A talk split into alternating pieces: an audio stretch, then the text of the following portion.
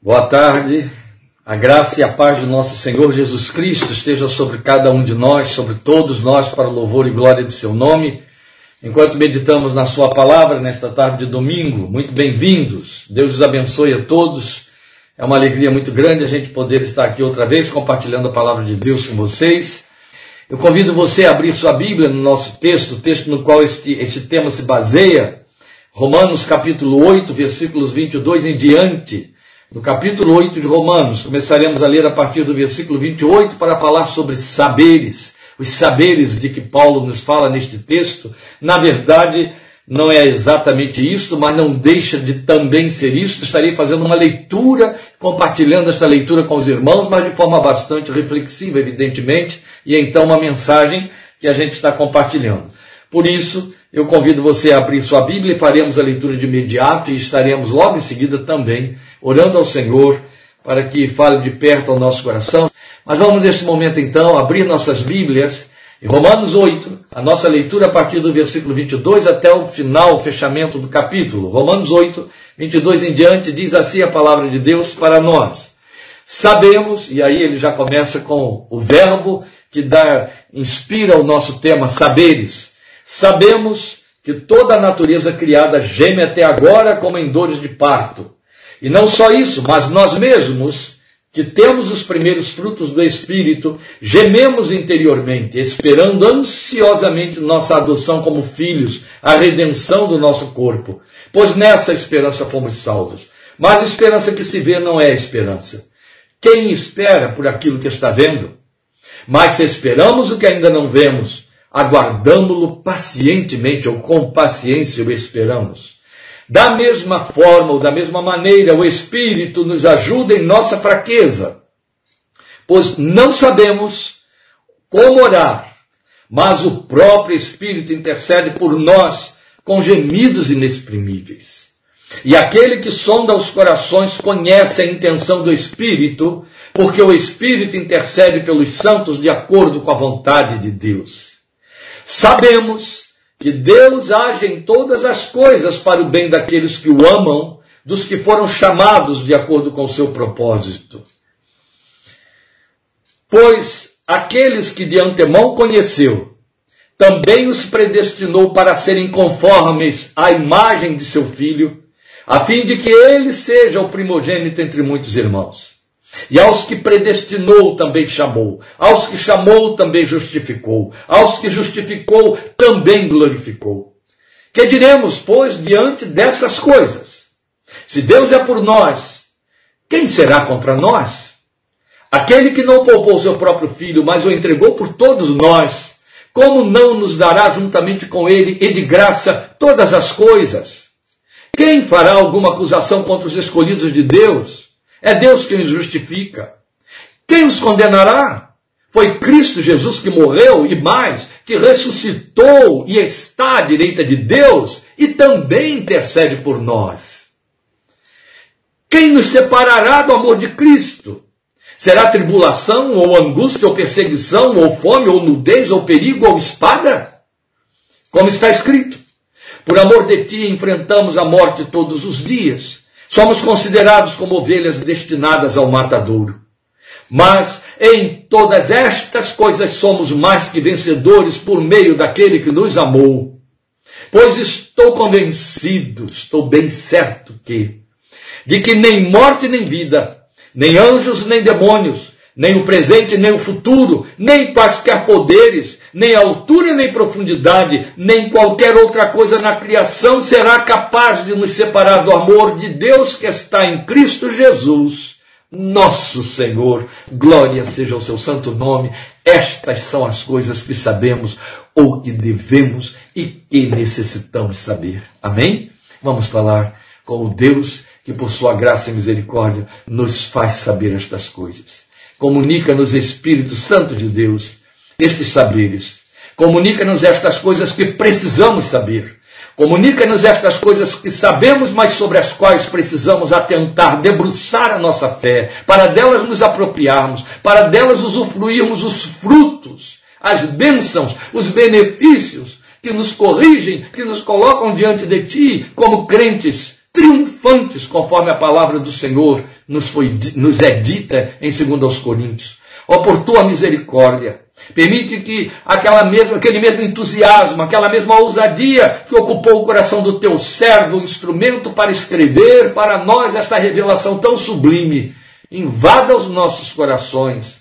Ó Deus, venha regar o nosso coração, de maneira que, como uma terra fértil, ele se abra para deixar que estas águas de graça embebem e possam fazer frutificar as sementes nele plantadas por esta palavra, para devolver a ti os frutos que hão de glorificar teu santo nome.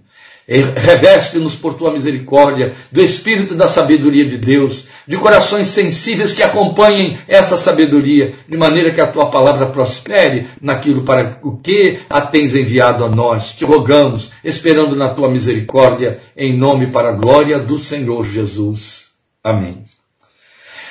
Amém. Você ouviu aí, está escrito aí na nossa página e você está percebendo, este é o tema prometido, saberes, e acabei de ler, dando ênfase aos saberes que precisamos conhecer, de que Paulo fala para nós nesse texto de Romanos capítulo 8.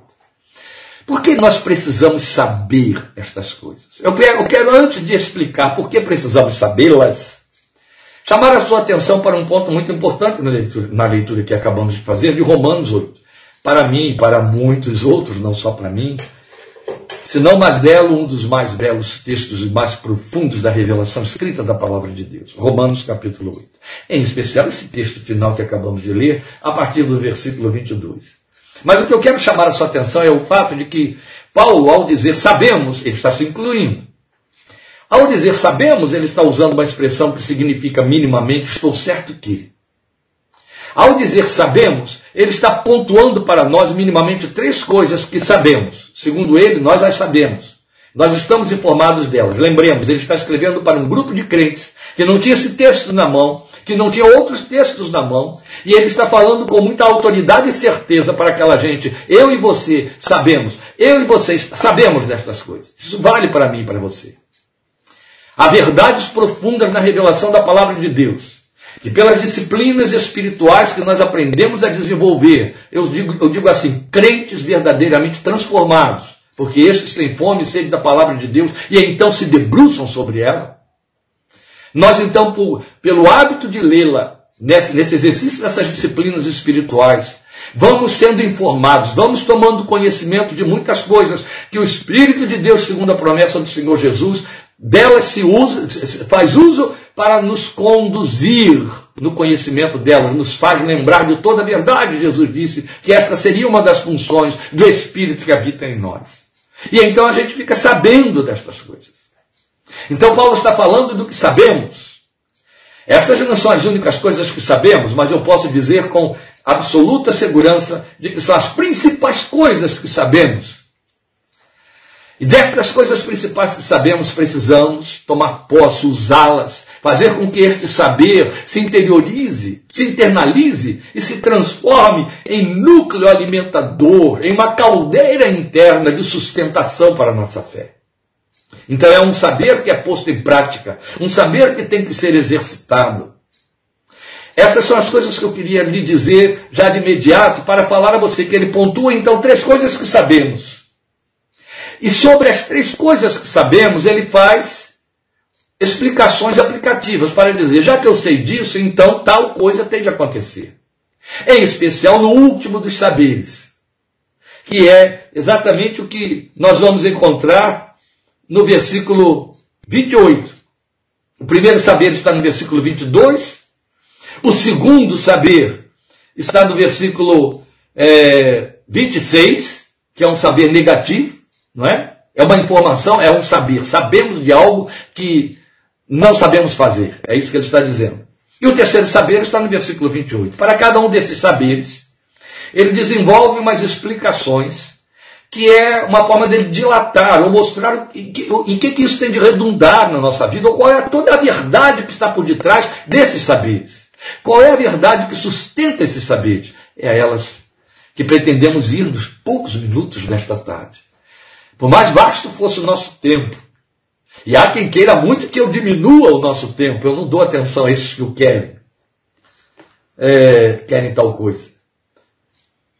É insuficiente para que a gente atenda a propostas tão ricas. Então eu vou ter de quase que atropelar as palavras, como disse um pastor com muito carinho, pastor muito amigo meu, usar a minha metralhadora enquanto falo, para poder atingir esses três saberes nesse nosso tempo curto. Sintetizar, procurar otimizar da melhor maneira.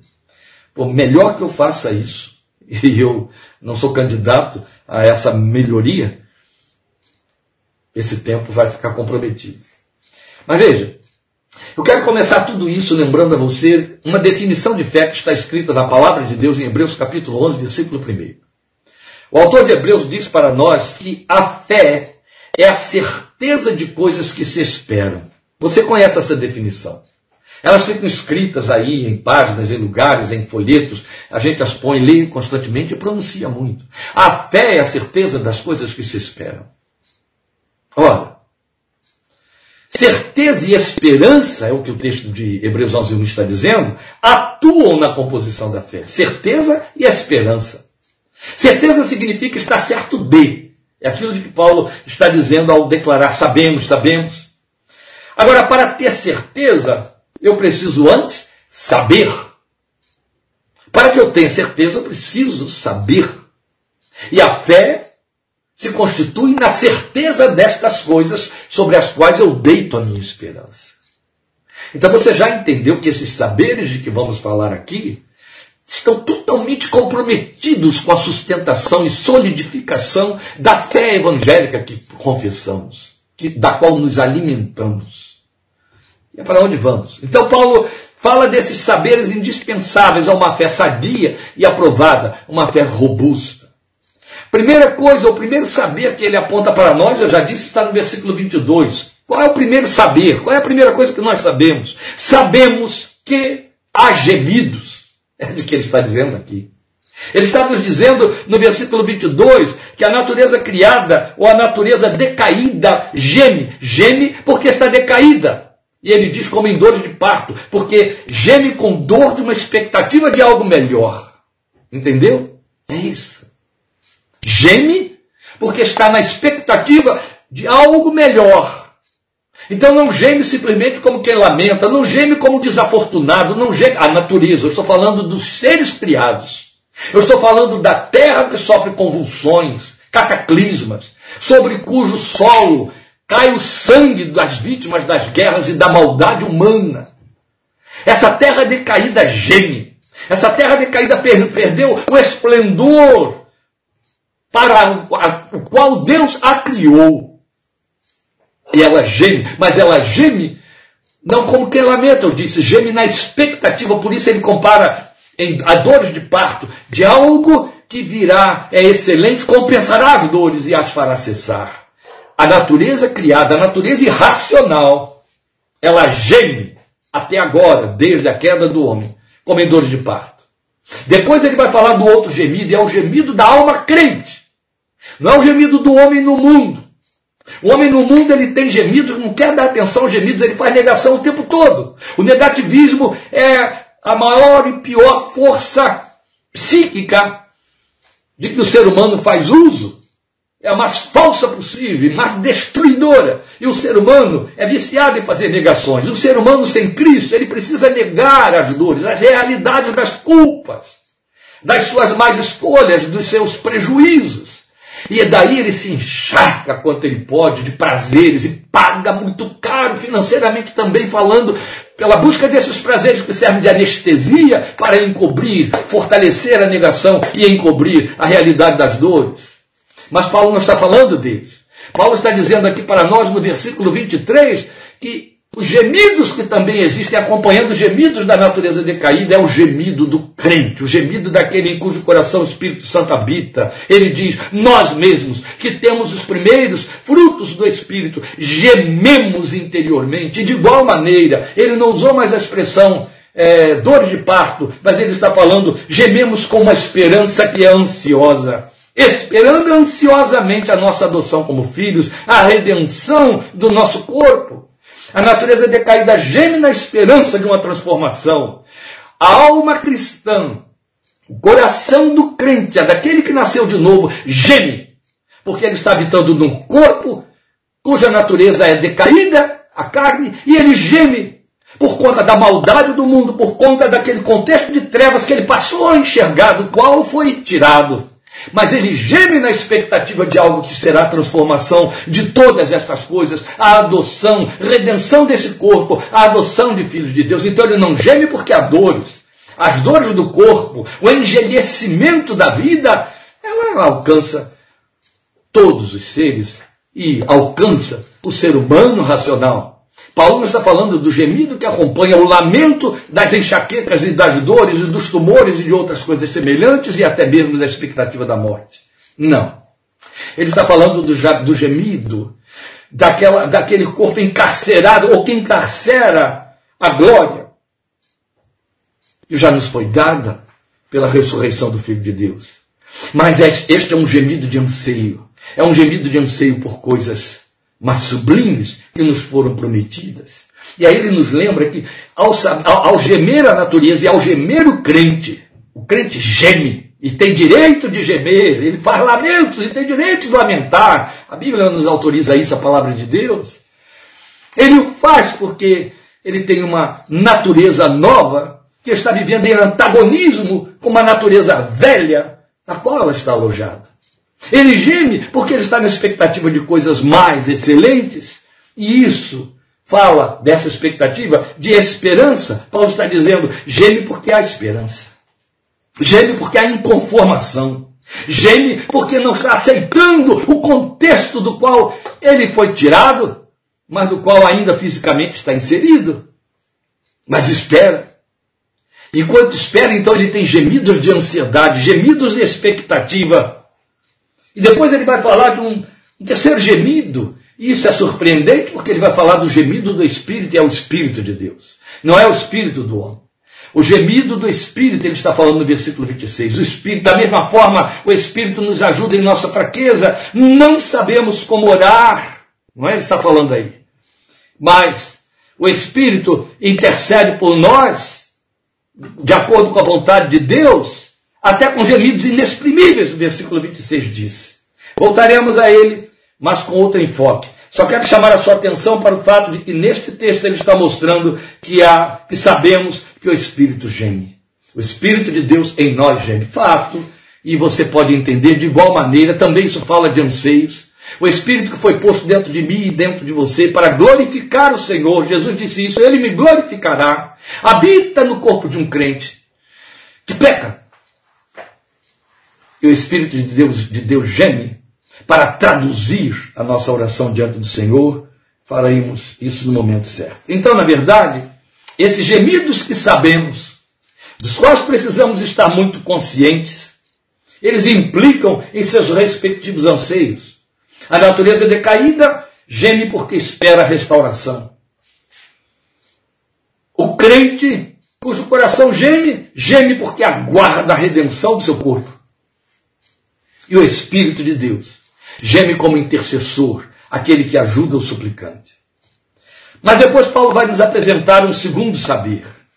Olha, eu quase que acredito que eu vou conseguir otimizar mesmo o tempo, né? Eu já estou indo para o segundo saber. então ele vai nos apresentar o segundo saber, que é um saber negativo. Ele diz: sabemos que não sabemos orar. Fica embutido aí. Ele vai dizer para nós, no versículo 26, da mesma forma, Quer dizer, da mesma forma que a natureza decaída e o coração crente gemem, da mesma forma o Espírito nos ajuda em nossa fraqueza, pois não sabemos como orar. É isso que eu estou chamando de saber negativo, não que é, é, não é o não saber, não é a negação de saber. Eu sei que não sei orar. Aqui está mais uma coisa, meu amado, minha amada irmã, cujo saber eu preciso ter nítido e consciente na minha mente. Este é um erro no qual tropeçamos quase que o tempo todo. Faz parte de uma prática é, reprovável na experiência cristã de forma generalizada.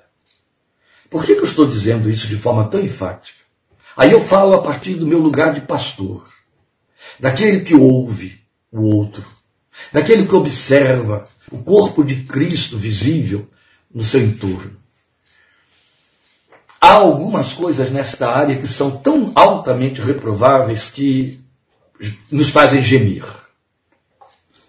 quando esse mau hábito de que eu vou falar é alimentado por líderes que se servem disso, por pessoas maiores na fé que se servem disso para engrandecimento de sua vaidade, coisa parecida, vaidade espiritual. Infelizmente, nós estamos cercados de pessoas que entendem que elas não sabem orar e que existem aqueles que sabem. Nesta duplicidade de pensamento, só uma é verdadeira. Elas não sabem orar. A outra é mentirosa, é enganosa. Há quem saiba. Não há. Não há quem saiba orar como convém. Quando Paulo fala, usa o, o advérbio de modo, como, ele está afirmando isso. Não sabemos orar como convém. Não sabemos o modo certo de orar, a maneira certa de orar, e maneira certa, e por maneira certa de orar, o que ele está dizendo é a oração que convém. Convém a quem? Convém a quem a ouve, convém a Deus. Qual é a oração que me convém fazer? Ah, eu nunca vou orar, meu amado, minha amada, nem você, nunca vamos orar uma oração que nos seja inconveniente. Eu vou sempre orar de acordo com aquilo que me convém. Não é disso que Paulo está falando. Paulo está dizendo que qualquer que seja a forma como eu ore, esta oração não convém. Eu não sei fazê-la da forma como convém.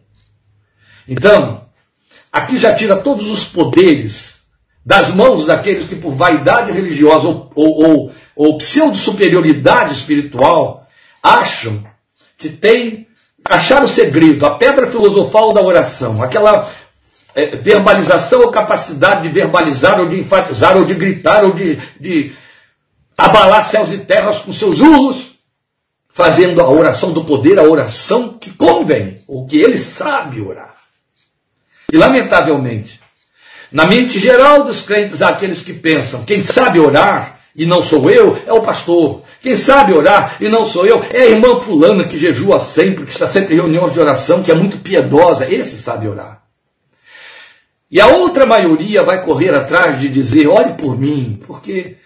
E há aqueles que ainda nas entrelinhas, nos bastidores, no ouvido da comadre, vai dizer: não, peça para ele orar, ou peça para ela orar, porque toda oração que eles fazem, ou que ela faz, ou que ele faz, Deus ouve. Eles sabem orar, eu não sei orar. Os mais humildes apenas nem saem apelando para que outros orem, porque acham que aqueles sabem e ele não sabe. Ele simplesmente diz: Eu não sei orar. Mas glória a Deus. Os que têm a pretensão de achar que não sabem orar e a assumem desta maneira, estão orando. Glória a Deus, porque não deixamos de ser ouvidos por não saber orar como convém. Glória a Deus, porque toda oração que eu e você fizermos será a oração que é fruto do que eu não sei. Eu não sei orar como convém. Este é um terreno em que eu me sinto mais confortável e à vontade por conta da bagagem psicológica. A psicologia nos ensina algo que a Bíblia já se apressou a dizer milênios antes deles pretenderem pensar tal coisa, ainda mais dentro das vias do ateísmo, que o coração do homem é enganoso. Enganoso é o coração do homem. E o texto de Provérbios vai fortalecer isso para dizer: há caminhos que ao homem parecem ser bons, mas o final deles são caminhos de morte. O homem imagina no seu coração, tal como imagina no seu coração, assim é. Se o coração é enganoso, ele me formula desejos, ele me, me faz tendências, ele me põe em inclinações nas quais eu acredito. O primeiro e quase que o único, mas não é o único, objeto do engano do coração é o seu dono. A primeira pessoa a quem o coração engana é a mim mesmo, é a você mesmo. E aí nos torna instrumentos desse engano, transferindo o engano para outro, que a gente vai convencer o outro dessas nossas convicções, que são falsas. Porque elas são frutos de um coração que tem desejos que não procedem do céu. São desejos inconscientes, são desejos pulsionais, são desejos que trabalham nossa personalidade, o nosso caráter, desajustados ou não devidamente polidos, melhor dizendo, e que ferem, produzem erros, produzem respostas que a gente aplaude porque elas vêm de encontro com aquilo que eu pensei, mas isso não significa que elas estão corretas e no lugar devido. O coração do homem enganoso. E as nossas orações, quase que na sua totalidade, o que falta para a totalidade, quando há exceções, é muito pequeno. É um percentual muito pequeno. Nossas orações, quase que na sua totalidade, são fruto do que desejamos. São fruto do que o nosso coração dita. Logo, a palavra de Deus, como sempre, não poderia ser de outra maneira, é absolutamente verdadeira quando diz que não sabemos orar como convém, porque eu oro de acordo com o que me convém. E o que me convém, via de regra, não convém a quem ouve a minha oração. E aí nós temos algo extraordinário. É onde Paulo vem, como eu disse, nos informar o que precisamos saber. Ele está nos dizendo aqui: a primeira coisa que você precisa saber, crente, é que você não sabe orar como convém. Sabe? Se eu e você cremos como devemos crer, na veridicidade, no poder e na irrefutabilidade desta palavra que nos informa no versículo 26 de Romanos 8 que não sabemos orar como convém. Se verdadeiramente crermos nisso, nós poremos mais a mão na nossa boca na hora de falar com Deus. Não para não falarmos com Deus mas para estarmos certos de uma coisa, o que quer que seja que eu vá dizer ao meu Deus, por mais fruto de um coração piedoso que seja, não convém a ele, a não ser que o Espírito de Deus, a quem ele de fato ouve e que, que mora em mim, traduz esta minha oração. Traduz esta minha oração. Eu sei que é uma comparação muito grosseira, mas ajuda, viu? Ajuda a gente a entender certas coisas.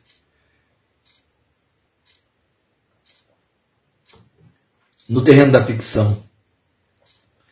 Eu já várias vezes tive a oportunidade de assistir filmes em que alguém em uma situação de desvantagem, diante de outro alguém em situação superior e de vantagem, que oprime, que pode destruir aquele alguém, tem de, de, de se pronunciar diante daquele que detém poderes e favores, diante dele, ou sobre ele, numa língua que não lhe pertence, ele não sabe falar. Então ele chega lá diante daquela autoridade, o seu coração está cheio de revolta, tristeza. Ele sabe o que, que o outro pensa e está dizendo a respeito dele, o que já decidiu, ele tem ali que fazer algum tipo de apelo, ou transmitir uma mensagem como mensageiro de um outro lugar. Estou falando da ficção, do mundo do cinema. E aí ele vai como intérprete. E aquilo que ele diz diante daquele seu superior e algoz, não bate bem. Não vai ajudá-lo em nada. Não vai favorecer. Então o intérprete não interpreta, não traduz, aliás, não traduz o que foi dito pela vítima da maneira como a vítima quis que o outro ouvisse. Esse intérprete, ele interpreta a tradução, ele muda o texto, para que chegue aquele som no ouvido do outro de maneira a ofender menos, a não agredir, ou até provocar misericórdia, atenção e coisa parecida. Claro que na ficção eles usam de enganos, eles usam de mentiras, por aí. Não é o caso aqui. Mas é o caso que, diante do Deus a cujos ouvidos minha oração não convém. Eu tenho um tradutor que intercede por mim e às vezes até geme. Pode parecer muita pretensão e ousadia minha, mas eu creio nela, quero continuar crendo nisso e viver isso até os meus últimos dias. Quando o Espírito intercede por mim diante do trono da graça e geme, ele geme por empatia, ele geme porque determinadas coisas são impronunciáveis, gemidos inexprimíveis, a meu respeito. Ele geme porque há determinados pecados que só a graça para Deus tolerar. E aí não há muito o que dizer, não há defesa a fazer, há apenas que gemer. O, o...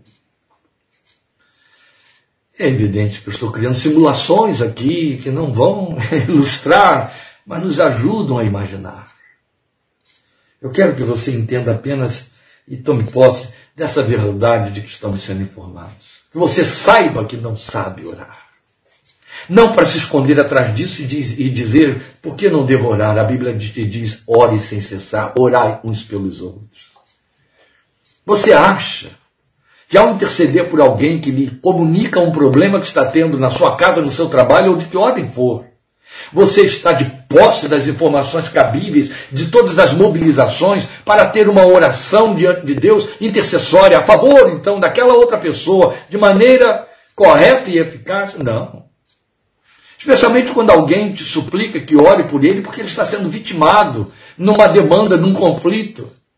E aí a sua oração é a oração do intercessor que vai funcionar como um advogado de defesa, que não ouviu o outro, que está apenas fazendo a defesa surda e cega da vítima. Mas uma vítima que de repente está sendo vitimado por si mesmo, vitimado em cima daquilo que provocou, que criou. E aí essa sua intercessão fica de que maneira? Ah, eu não sei te dizer como fica, eu só sei te informar que Paulo diz que o Espírito Santo vem e a aperfeiçoa, ele vem e ele intercede por você. E aí o versículo 27 esclarece: aquele que sonda os corações conhece a intenção, intenção do Espírito. Aquele que sonda o coração de quem? De quem ora. Aquele que sonda o coração de quem ora, o Deus diante de quem se ora, ele entende é lindo isso. Aquele que sonda os corações, ele conhece a intenção do Espírito. Porque o Espírito intercede pelos santos de acordo com a vontade de Deus, ou seja, ele traduz, ele interpreta, ele transforma a sua oração de maneira que ela se encaixe dentro da vontade de Deus, que é santa e irremovível e irretocável. Deus não modifica a sua vontade para adaptá-la à nossa vida. Não existe isso ele deixaria de ser Deus instantaneamente. Não, é o Espírito de Deus quem transforma a sua oração de maneira que ela entre dentro do propósito da vontade de Deus. Esta é a razão. Porque grande número de vezes as respostas às nossas orações nos surpreendem, ou para mais ou para menos, via de regra para menos, porque a gente está cheio de expectativas que Deus não satisfaz. Mas atende. Atende do seu jeito. Porque o Espírito transformou essa oração para dentro do coração de Deus. Lloyd Jones, Martin Lloyd Jones, ousou ir muito além, com pretensão de dizer, e eu, eu confio e creio que isso é uma verdade, ou grande parcela da verdade, que o Espírito de Deus inspira a oração no seu coração que seja feita de acordo com a vontade de Deus. Há uma oração que pode não ser exatamente a vontade de Deus, a expressão da vontade de Deus, mas atende bem, que é a oração adoradora. Aquela que é a expressão do que o seu coração sente e pensa a respeito de Deus. Entende? Ainda ali está o Espírito Santo intercedendo com vontades inexprimíveis, com gemidos inexprimíveis para encaixar a sua oração no coração da vontade do Deus soberano, que é a fonte dessa resposta. Por isso é que somos ousadamente convidados, em Hebreus 4,16, a chegarmos confiadamente diante do trono da graça, a fim de encontrarmos mais graça e sermos ajudados em momento oportuno. É lindo, não é? A fim de acharmos misericórdia e sermos ajudados em momento oportuno. Glória seja o nome santo de um Deus que é justo e pleno de graça. Bendito é o seu nome. Não sabemos orar como convém, Paulo diz, porque somos fracos. Eu quero dizer a você uma coisa por demais importante. Na pena de Paulo, aqui mesmo em Coríntios, em Romanos, aqui mesmo em Romanos, capítulo 6, capítulo 8, a palavra fracos, fraqueza, enquanto somos fracos, também em Coríntios, significa pecadores. Entende? Fracos porque pecadores, fracos porque frutos do pecado, fracos porque pecamos, fracos porque o pecado nos desenergiza. Somos fracos. Então ele está dizendo que não sabemos orar como convém por causa da nossa fraqueza. É o que está escrito aí nos ajuda o Espírito em nossa fraqueza, nessa nossa fraqueza, nessa nossa decadência.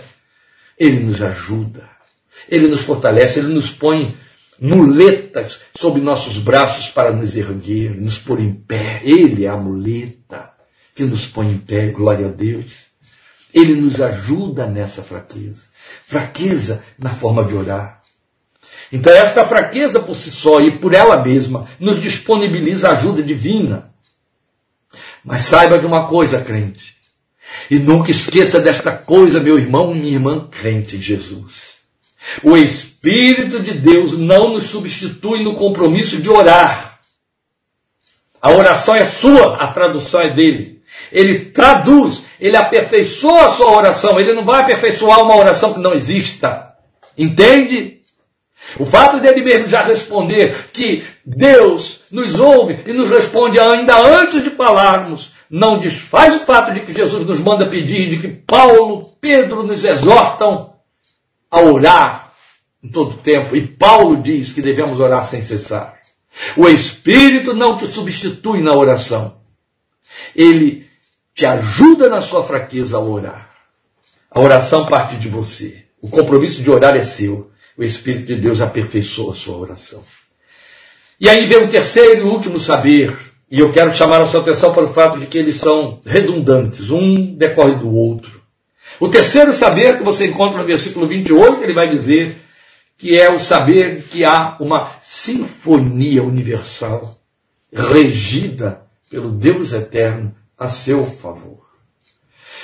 Se não saber orar como convém é pedra de tropeço na nossa vida espiritual ou nas nossas convicções espirituais, imagine o versículo 28 de Romanos 8.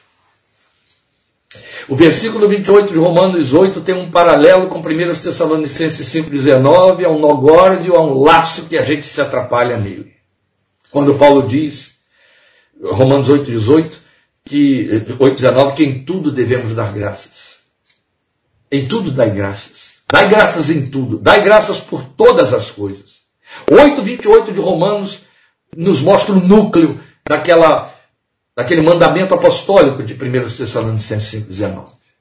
Sabemos que Deus age, Deus opera em todas as coisas, ou através de todas as coisas, para o bem daqueles que o amam, daqueles que foram chamados de acordo com o seu propósito. Isso aqui é muito bonito.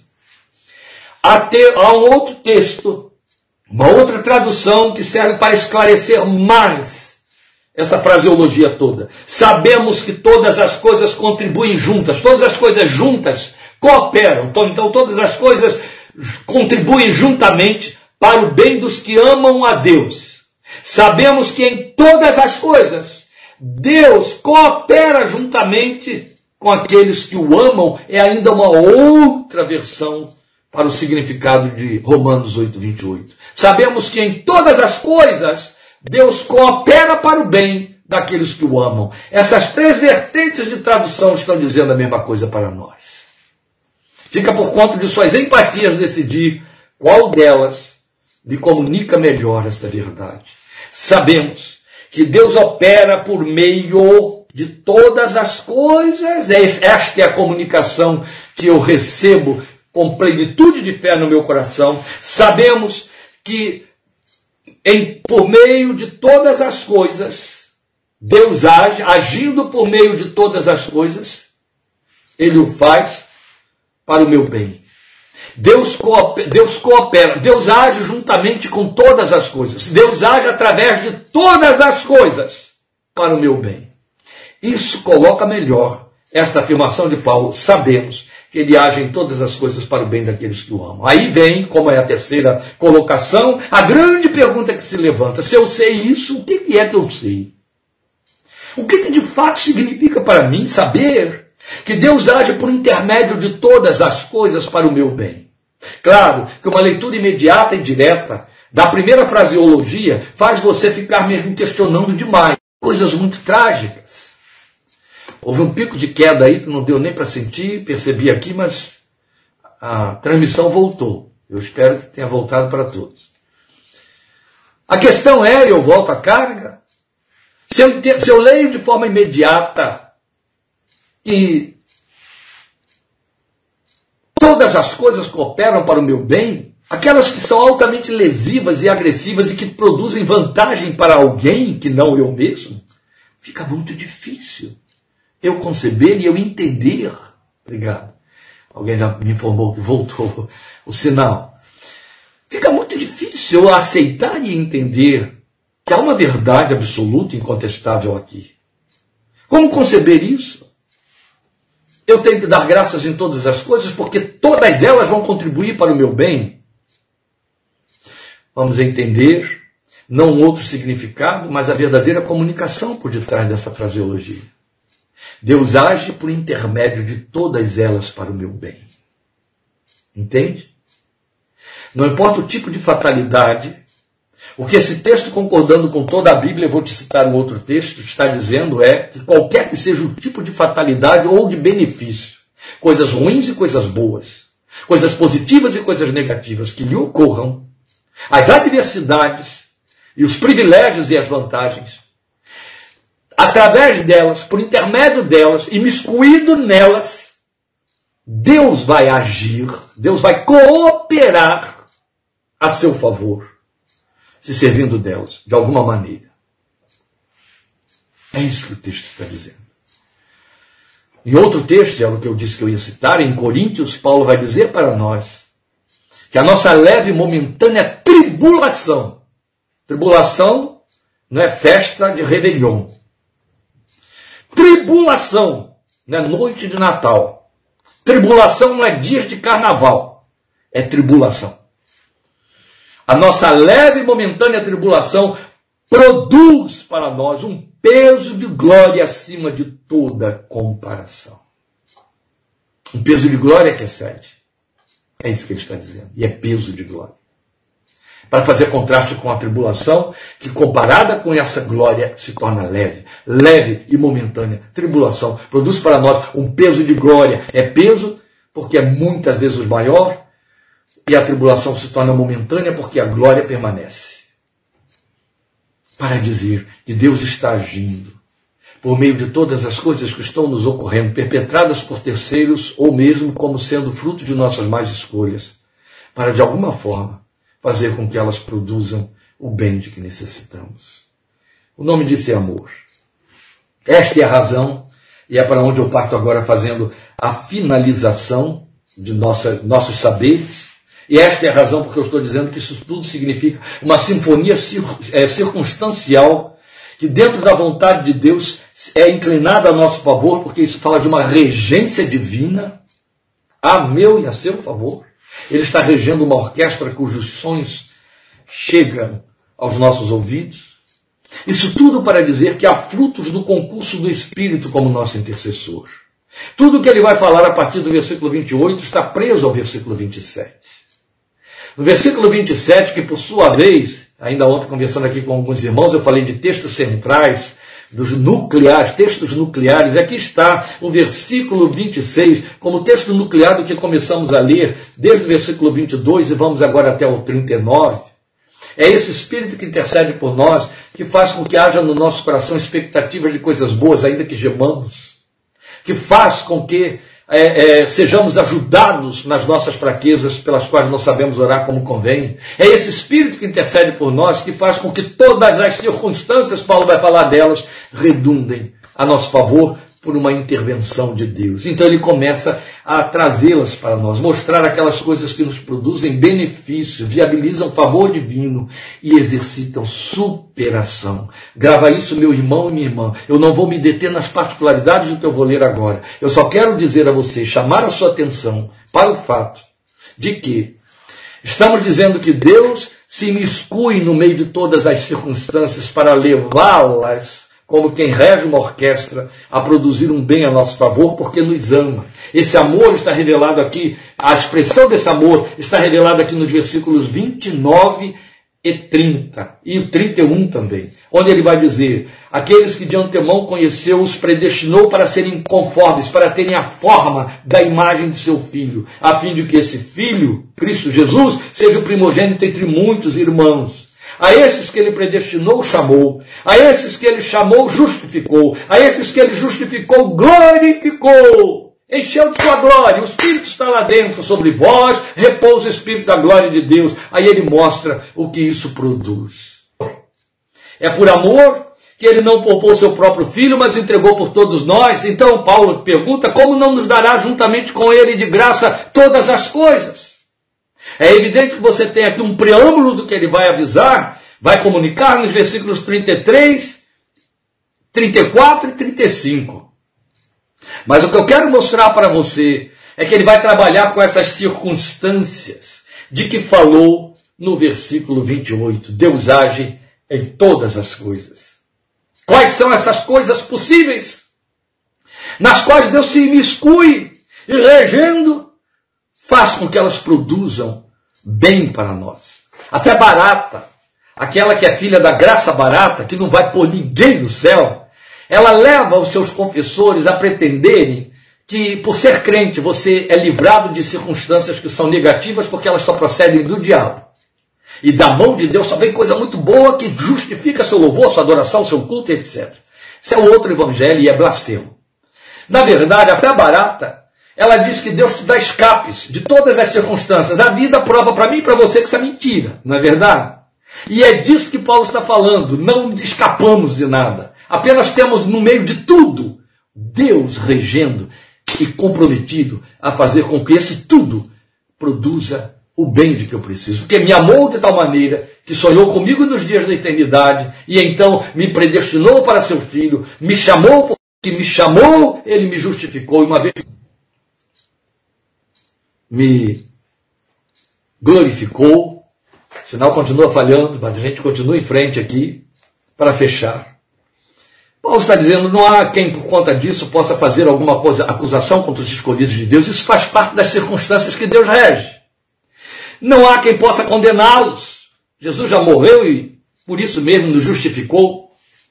E intercede também por nós, porque o Espírito intercede, então isso também significa Jesus também como o Espírito intercede. Intercede também por nós, então você tem a intercessão do Espírito, você tem a intercessão do seu Salvador, do Filho de Deus, Deus rogando a Deus a favor dos filhos de Deus. Aleluia. Isso é lindo, ultrapassa o nosso entendimento. Muito além do nosso entendimento, alto mais que todo pensamento glorioso em seu sublime intento. É o amor de Deus sem par. Grande amor, amor de Deus, enche a terra, enche o céu. Grande amor, amor que abrange todo mundo e atinge a mim. Aleluia.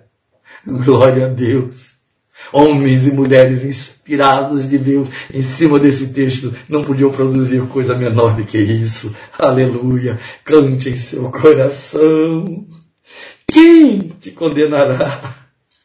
Se não há quem te condene, ninguém poderá te separar do amor de Deus que está em Cristo Jesus, versículo 35. Paulo desafia essa resposta. Quem nos separará do amor de Cristo? Deus está regendo todas as coisas para o nosso bem, ainda que elas incluam este corolário de situações que ele descreve aqui para nós. Quem nos separará? Será a tribulação? Será a angústia?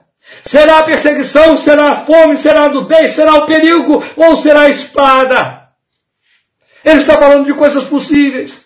Ele está falando de coisas reais que fazem parte da realidade da vida, que não tem nada a ver com negativismo dos falsos confessores. Está falando da realidade de crentes corajosos, homens valorosos, mulheres valorosas de Deus, que não têm medo do mal e das ameaças da vida, que não se esconde atrás de uma fé superficial, fantasiosa, ufanista, mas tem realidade, tem peito para encarar, porque sabe, diante de mim vai o meu Deus, aleluia em todas estas coisas, ou seja, através de todas estas coisas. É a mesma preposição de que ele se serviu no versículo 28, quando ele disse: Deus age em todas as coisas. E então ele está dizendo: em todas estas coisas, versículo 37, somos mais que vencedores, ou seja, conquistadores, por meio daquele que nos amou. É amor, aleluia. Estou bem certo, estou convencido, não é bonito? Depois dele ter dito, sabemos que, sabemos que, sabemos que, ele diz, estou convencido, oh meu irmão, minha irmã, que depois desses saberes você possa dizer no seu coração, joelhos no chão, adorando o seu Deus, eu estou convencido, Senhor, eu sei, eu sei, eu sei, e então eu estou convencido.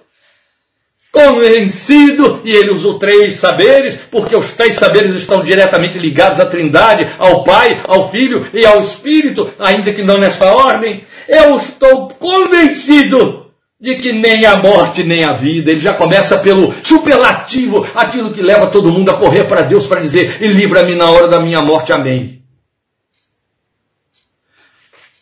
Eu não fiz um deboche, eu fiz um confronto. Amém? Estou convencido de que nem morte, nem vida, nem anjos, nem demônios, nem o presente, nem o futuro. E é tão bonito ouvir isso, né? Nem anjos e nem demônios. Tem tanto crente se escondendo debaixo da mesa com medo de demônio. Que horror.